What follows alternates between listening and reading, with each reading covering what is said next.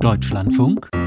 Interview auch diese Klimakonferenz, diesmal in Glasgow, gilt mal wieder als die letzte Chance der Menschheit, den Planeten Erde in einem irgendwie tragbaren Zustand zu halten.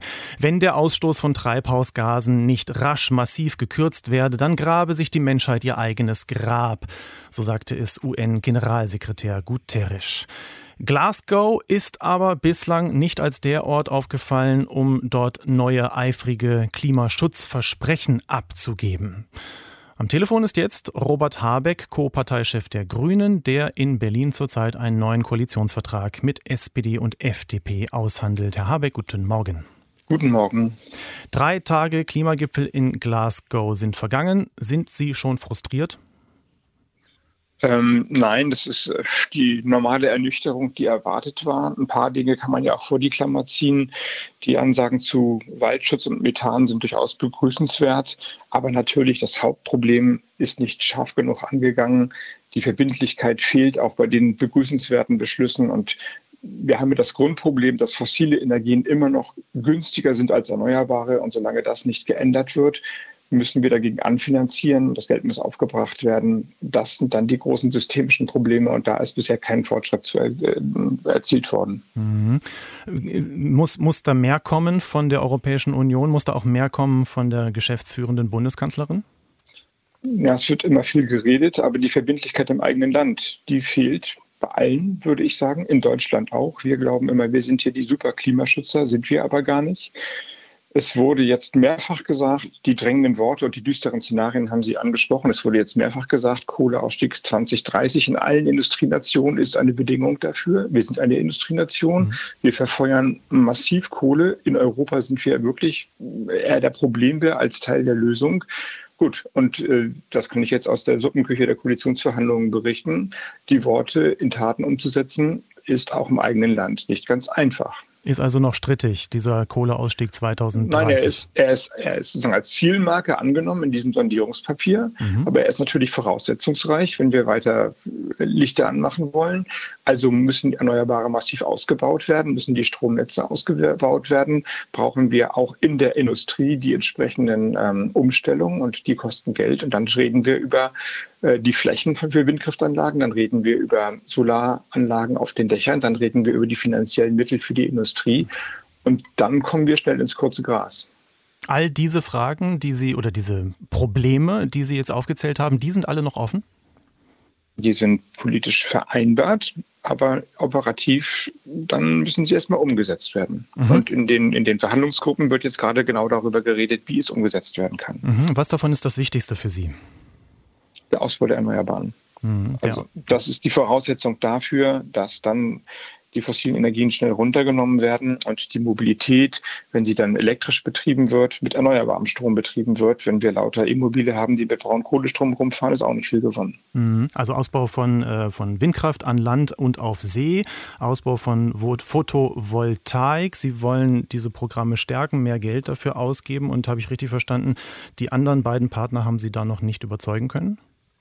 Die Ausbau der, der Ausbau der Erneuerbaren ist eigentlich ohne staatliche Gelder möglich. Wir zahlen das zwar über, als Bürgerinnen und Bürger über die EEG-Umlage, aber erst einmal sind die Investitionen privat zu stemmen. Es ist ja nicht so, dass der deutsche Staat die Windkraftanlagen baut, sondern Investoren machen das. Die Rahmenbedingungen müssen stimmen, aber die Flächen müssen halt gefunden werden. Und das ist staatliche Aufgabe. Also die Länder, bisher die Länder stellen über die Raumordnung Windkraftflächen zur Verfügung und einige eben mehr, einige eben weniger. Ja, und jetzt, jetzt ja. reden wir vor dem Hintergrund von Glasgow, wie kann das nur sein, dass Deutschland so doof ist? Aber wenn die nächste Landtagswahl wieder ansteht, bin ich mal gespannt, ob sich die Ministerpräsidenten und die anderen Parteien mhm. selbstbewusst hinstellen und sagen, ja, das heißt eben auch bei uns. Bisher haben, war das nicht so. Sie haben in der ersten Antwort äh, gesagt, Herr Habeck, dass die fossilen Energien immer noch zu günstig seien und man deshalb äh, dafür sorgen müsse, dass die Erneuerbaren günstiger würden. Deshalb habe ich diese Frage gestellt, wie kriegt man die Erneuerbaren günstiger? Die Erneuerbaren sind jetzt tatsächlich gegenüber neuen Kraftwerken in Europa wettbewerbsfähig, teilweise wettbewerbsfähiger als die Kraftwerke dann selber sind. Aber die Subventionen für ähm, die umweltschädlichen äh, Energieproduktionen sind noch immer hoch. Mhm. Also wir, wir fördern in Deutschland mit unserem sauer verdienten Geld immer noch die Plastikproduktion aus Rohöl wird steuerlich begünstigt. Im Verkehrssektor, das ist ja Legende, sind Dieselprivileg und Dienstwagennutzung für den privaten Bereich steuerlich begünstigt. Das heißt, da gehen Milliardenbeträge drauf dafür, dass wir uns umweltschädlich verhalten. Und das macht ja eigentlich keinen Sinn. Also wenn man sich umweltschädlich verhält, ist schon schlecht genug. Aber wenn der Staat es auch noch fördert, dann darf man sich irgendwie nicht wundern, dass es in Glasgow nicht so richtig vorangeht. Sie haben eben gerade einen kleinen Blick in die Suppenküche der Koalitionsverhandlungen, so haben Sie das genannt, gewährt und äh, gesagt, wo überall noch, äh, beschrieben, wo überall noch gerührt und gekocht wird. Gibt es denn schon vielleicht ein Gericht oder einen Teil äh, der, der, der, des zu kochenden, das schon fertig gewürzt ist und servierfertig? Ja, es ist ja nicht so, dass wir jetzt nur auf der Stelle treten wir kommen gut voran, aber das werden Sie mir nachsehen, ähm, dass ich jetzt hier nicht in die Details der Gespräche reingehe, sondern die Dringlichkeit und die systemischen Herausforderungen, die kann ich beschreiben, weil wir haben Vertraulichkeit vereinbart, sowohl was geeint ist, wie auch, wie, wo wir noch länger Mhm. diskutieren müssen. Mhm. Eine Frage ist ja stets, ähm, wo bekommt man das Geld her? Die Positionen sind bekannt, Steuererhöhungen soll es nicht geben, äh, argumentiert die FDP. Jetzt gab es gestern einen Bericht bei Politico, dem, dem Brüsseler ähm, Medium. Die haben im Wesentlichen berichtet, dass eine Idee sei, der verhandelnden Koalitionäre, einen EU-Fonds zu schaffen und dann auch anzuzapfen, der sich dem Klimawandel Klimawandel und der Bewältigung des Klimawandels widmen solle. Analog sozusagen zu den Aufbau, den Wiederaufbaufonds, die jetzt äh, während der Corona-Pandemie aufgelegt wurden. Herr Habeck, was ist da dran? Das ist jetzt nicht so, dass wir ähm, darüber als Koalitionäre reden könnten. Aber ich würde sagen, wenn wir in der Pandemie die haben wir als Krise begriffen, bestimmte Finanzregeln, die für den Normalfall gebaut wurden, ausgesetzt haben. Dann ist die Klimakrise als systemische Herausforderung der nächsten 10, 20 Jahre ähnlich zu behandeln. Also ich würde unabhängig jetzt von den Koalitionsverhandlungen dieser Logik folgen. Wir sind quasi, Sie haben ja gerade die düsteren Worte von Glasgow angesprochen, wir gehen alle unter und das letzte Zeitalter ist angebrochen und so weiter, was da alles gesagt wurde. Wenn dem wenn dem zu folgen ist, dann müssen wir eben auch die Regeln, die für eine Welt ohne Krisen geschaffen mhm. wurden, so flexibel interpretieren, dass wir genug finanzielle Spielräume haben, um Klimaneutralität herzustellen. Ja, ich weiß ja nicht, wie viel Sie da mitbekommen in Ihren äh, Verhandlungskammern, aber europaweit wird ja viel m, darüber diskutiert, wie mit der Atomkraft umzugehen sei, ob sie eingestuft wird als grüne Energie oder zumindest ja doch als, als, als ja. äh, förderungswürdige, man kann es schon sagen, grüne Energie. Die Franzosen vorweg sind dafür der Atomstromanteil, der Atomenergieanteil am Strommix, am Energiemarkt in Frankreich ist natürlich bekanntlich sehr, sehr groß. Würde das auf Ihre Zustimmung treffen? Nein, das halte ich für falsch. Das halten wir für falsch. Ähm, die, wenn die Franzosen Atomkraftwerke weiter betreiben und bauen wollen, dann ist das in einem gewissen Sinne zu akzeptieren, dass ich eine andere Meinung habe. Das können Sie sich vorstellen. Mhm. Aber hier geht es darum, dass über die sogenannte Taxonomie, das ist ein Bewertungssystem, das die Europäische Kommission eingeführt hat, das Europa eingeführt hat, Märkte geschaffen werden. Also Geldströme werden gelenkt. Und zwar jetzt in diesem Fall auch in Bereiche, wo die gar nicht mehr hingehen wollen. Das heißt, es würde öffentlich, mit dem, öffentlichen Sektor durch staatliches Handeln ein Markt geschaffen werden, der offensichtlich am Markt gar nicht äh, im Moment bestehen könnte. Und das halte ich für falsch. Wenn die Franzosen ihre Atomkraftwerke weiter betreiben, ich würde auf eine andere Strategie setzen aus den bekannten Gründen, aber das wieder so ähnlich wie, wie steuerliche Subventionen, ja, dass ein, ein künstlicher Markt geschaffen wird, wo wir doch alle darüber reden, wie wir Gelder im Moment nachhaltig, also grün investieren wollen. Das halte ich für falsch. Und äh, nur um das äh, richtig zu verstehen, die Atomkraftwerke in Deutschland, die gehen nach Plan vom Netz. Ja. So ist es. Die Betreiber selbst haben gar kein Interesse mehr, die Atomkraftwerke länger laufen zu halten, länger laufen zu lassen. Die, mm, die Rückbaugenehmigungen sind in der Regel gestellt. Jedenfalls in meinem Bundesland, als ich Minister war, war das so. Das ist von langer Hand geplant. Die werden dann im nächsten Jahr vom Netz gehen. Das, dann, bleibt, dann bleibt als Übergangstechnologie das Gas. Das kommt zu großen Teilen auch aus Russland und ist politisch, um es mal milde zu formulieren, äh, schwierig.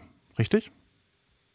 Das ist richtig. Wir haben uns eine Abhängigkeit von Russland hineinmanövriert, nicht, nicht zuletzt durch Nord Stream 2, die die Übergangstechnologie Gas mit einer politischen Abhängigkeit bezahlen. Mhm. Das sehen wir ja jetzt. Das ist, denke ich, inzwischen gut analysiert, dass die hohen Gaspreise auch daran liegen, dass sich Russland eine enge Marktsituation nach der Pandemie, größerer Gashunger, größerer Rohstoffhunger zunutze gemacht hat, das Zeug einfach nicht mehr in dem Maße, wie wir es bräuchten, um die Gaspreise günstig zu halten, nach Europa zu liefern. Das stimmt. Sind Sie dafür, Nord Stream 2 Stand heute in Betrieb zu nehmen? Nein, ich glaube, dass wir uns damit erpressbar machen.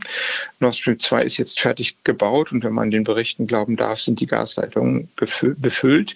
Es gibt aber eine europäisch festgelegte Regulatorik, die den Besitz und den Betrieb der Pipeline trennt. Und das muss geprüft werden. Und das muss sauber geprüft werden. Und Russland muss sich den europäischen Wettbewerbsregeln ähm, anpassen und äh, an die halten und kann nicht die Bundesnetzagentur in Deutschland und danach die europäische Agentur durch gar zurückgehaltene Gaslieferungen erpressen. Insofern, wenn Sie fragen, darf Nord Stream 2 ins Netz gehen, nur wenn alle europäischen Regeln eingehalten sind. Und das würde ich im Moment nicht sehen und bezweifeln. Ich muss doch nochmal auf dieses Thema Geld zurückkommen. Ähm, ich verstehe, dass Sie nichts sagen wollen und können aus den Koalitionsverhandlungen, aber es ist natürlich dann doch noch diese Quadratur des Kreises, die da vor uns liegt, vor Bürgerinnen und Bürgern, die interessiert ja dann doch die meisten. Ähm, wenn man, wenn man Programme möchte, wenn man Investitionen möchte, wo soll das Geld herkommen? Können Sie uns einen Einblick geben oder vielleicht auch keinen Einblick, aber doch vielleicht eine Ahnung, wie es ausgehen wird? Ja, man muss zwei Dinge unterscheiden. Geld für alle Bereiche, die man nennt es immer konsumtive Kosten sind. Aber ne, das klingt so wie, das verfrühstücken wir, aber das sind natürlich die Sozialausgaben, das sind ähm, Honorare und Gehälter, das sind strukturelle Kosten, verschuldete Kommunen zu entlasten und so weiter und so fort. Die müssen tatsächlich erwirtschaftet werden. Das ist auch meine feste Überzeugung. Dafür sollten keine Schulden und Kredite aufgenommen werden. Gelder, die das Vermögen der öffentlichen Hand und das volkswirtschaftliche Vermögen in Deutschland bereichern. Also die zu neuen Infrastrukturen, Bahnlinien, Schulen, Gedenkenbibliotheken, meinetwegen Freibädern, Schwimmbädern, Spielplätzen, was immer man will, führen. Die sind dann ja nicht weg, die sind ja nicht konsumiert, die sind ja da. So auch Gelder, die eine klimaneutrale Industrie schaffen, die dann ja Werte für die nächsten Jahrzehnte herstellen. Und die sind meiner Überlegung nach so durchaus Kredit zu finanzieren. Die Kreditfinanzierung kann jetzt nicht mehr im Rahmen der Schuldenbremse funktionieren und wir suchen jetzt nach gemeinsamen Wegen, ob es Möglichkeiten gibt, das ähm, trotzdem zu bewerkstelligen. Und an der Stelle mache ich mal Schluss, weil wir sonst ähm, uns immer über Deutschlandfunk-Interviews erklären, was wir eigentlich gerade machen können. Aber die Logik, ja, das gibt dann immer nur Verdruss und Ärger und alle sind sauer und ich will niemanden provozieren und ich will, dass das jetzt eine gute Regierung für Deutschland wird. Aber ich, die Logik kann ich sozusagen in dem Radio kurz, Radiointerview kurz anreißen trifft sich ganz gut, denn es ist 8.24 Uhr und wir müssen gleich noch in die Vereinigten Staaten schauen, Herr Habeck. Und, und ich muss im Bundestag. Dann guten Weg dorthin. Ich danke fürs Gespräch. Ich danke Ihnen.